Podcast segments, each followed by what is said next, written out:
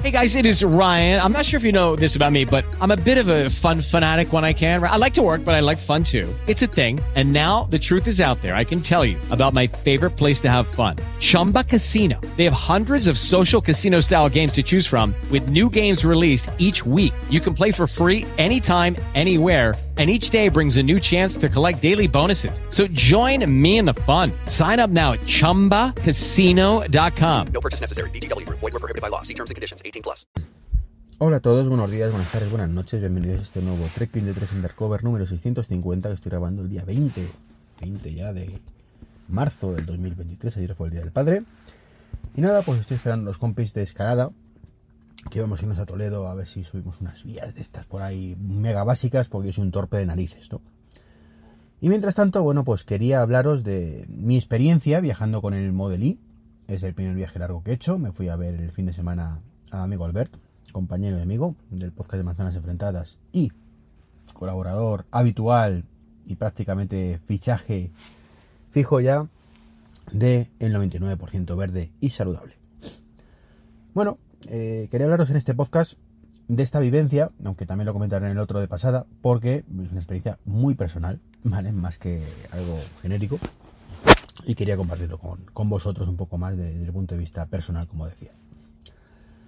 Me fui a ver a Albert, viaja, eh, hoy viaja, vive en Tarragona, y bueno, la broma me costó hacerme 1500 kilómetros. Entre pito flautas, flautas y pitos, 1500 kilómetros. Eh, hubo unas cuantas cargas y la verdad es que tengo que deciros que la experiencia ha sido maravillosa. Maravillosa. Si ya de por sí mm, había escuchado a todo el mundo que no hay ningún problema viajar, que te, tú tienes que esperar, que el coche te espera a ti y demás, tengo que certificarlo ya no al 100%, sino al 1000 por 1000 o la cifra que queráis. Hice 6 cargas rápidas, aparte de otras tantas que no eran rápidas, en Supercharger, y ni una sola vez tuve que esperar yo al coche. Así, yo llegué a Ariza, primera parada, eh, cargamos nada. Todas las paradas además eran recomendadas de 10-15 minutos. No, no eran más. Eh, bueno, de hecho, inicialmente nos decía que, que, paráramos en Ariza, después en Zaragoza, estuviéramos ahí una hora y luego ya directamente hasta Tarragona, pero luego sobre la marcha cambió el plan y, y nos dijo que paráramos en Lleida. Nos debíamos un poquito a Lleida y punto. No voy a negar lo innegable. Eh, a día de hoy no hay muchos puntos de carga rápido y tienes que ir donde está el punto. No es como la gasolinera, que llegas y lo tienes a la derecha en muchos puntos, en otros muchos no. Te sales y el tiempo que tardas en salirte de la carretera y encontrar la gasolinera, pues es menos de un minuto. Aquí no. Aquí, por lo menos en todos los casos, tienes que desviarte un poquito más que, sobre todo, en este caso, mm, os cuento, mm, del camino eh, desde Madrid a Zaragoza, los puntos de carga están en, eh, bueno, y en Lleida también, en dirección Madrid. Con lo cual, cuando vienes desde Madrid, pues tienes que irte hasta un punto, dar la vuelta y desviarte. Eso te quita a lo mejor 5 minutos extras. Ahí no voy a negarlo.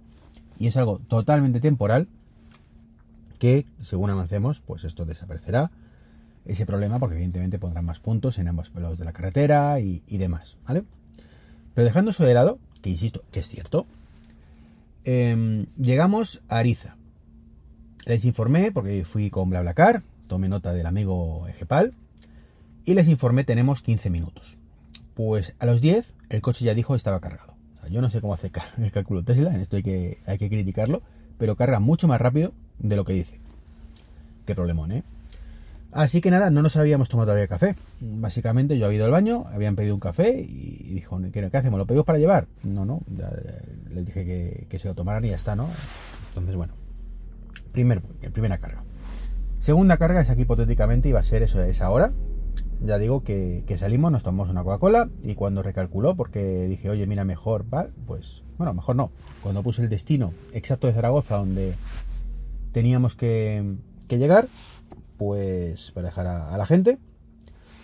Pues nada, pues recalculó Lleida. Con lo cual dijo, ¡hala! Ya está listo, vámonos.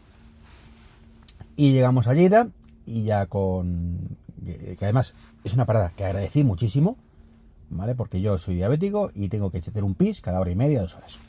Y no, no me libro, ¿no? Así que le agradecí enormemente esa parada extra. me vino bestial. O sea, de hecho, eh, todas las paradas han sido en plan, a ver si llego que quiero parar. Así que, fantástico. O sea, eso de que te hace parar más, no. Al menos en mi caso, no. Si sois machotes ibéricos del norte, que os hacéis 12 horas de coche sin ningún problema y además sin parar, si hace falta, estupendo. Yo no. Yo necesito parar cada 200, 250 kilómetros. Impepinable. Más que nada porque mi vejiga me obliga. Más allá del cansancio físico, mental y demás. Así que, perfecto. Y luego llegamos a, a Tarragona. Eh, Albert me había dicho que cerca de su casa había un parking donde se podía cargar. Y efectivamente, había puntos de carga, lenta, pero daba igual, porque iba a estar toda la noche y parte del día siguiente y, horas del mismo día. Genial. Al día siguiente, el sábado, nos fuimos a Barcelona a ver al amigo Sergio Navas. Un saludito, Sergio. Y genial, porque llegamos a la maquinista y que íbamos a ver la Apple Store. Y aproveché además a saludar a, a, Monse, a la visita, que la conocía de, hace tiempo y bueno, la vi por allí. Y, tengo que deciros que, que genial la maquinista porque tiene puntos de carga de Tesla, puntos de carga de no Tesla, igual que otros muchos centros comerciales, aquí en Tres Aguas es así, pero había un tío de seguridad asegurándose de que por favor, si lo cargaras en los Teslas, eras Tesla. ¿Por qué? Porque eran exclusivos. No todos los coches pueden cargar en todos los Teslas. Es así. De hecho, normalmente está capado cuando hay dos cargadores, uno exclusivo Tesla, otro para todos los coches. Los Destination Charger suele ser así. Entonces estaba asegurándose de que cargar el que tenía que cargar. Luego, pues se le coló uno y cuando fuimos a retirar el coche estaba el, el cargador de Tesla ocupado por un coche, creo que un híbrido enchufable, casualmente. Eh, ya os explicaré algún día por qué odiamos los que tenemos eléctrico tanto a los que tienen híbridos enchufables y no, no por nada no por nada que no tenga sentido, ¿vale? Eh, odiaré con cariño, ¿vale?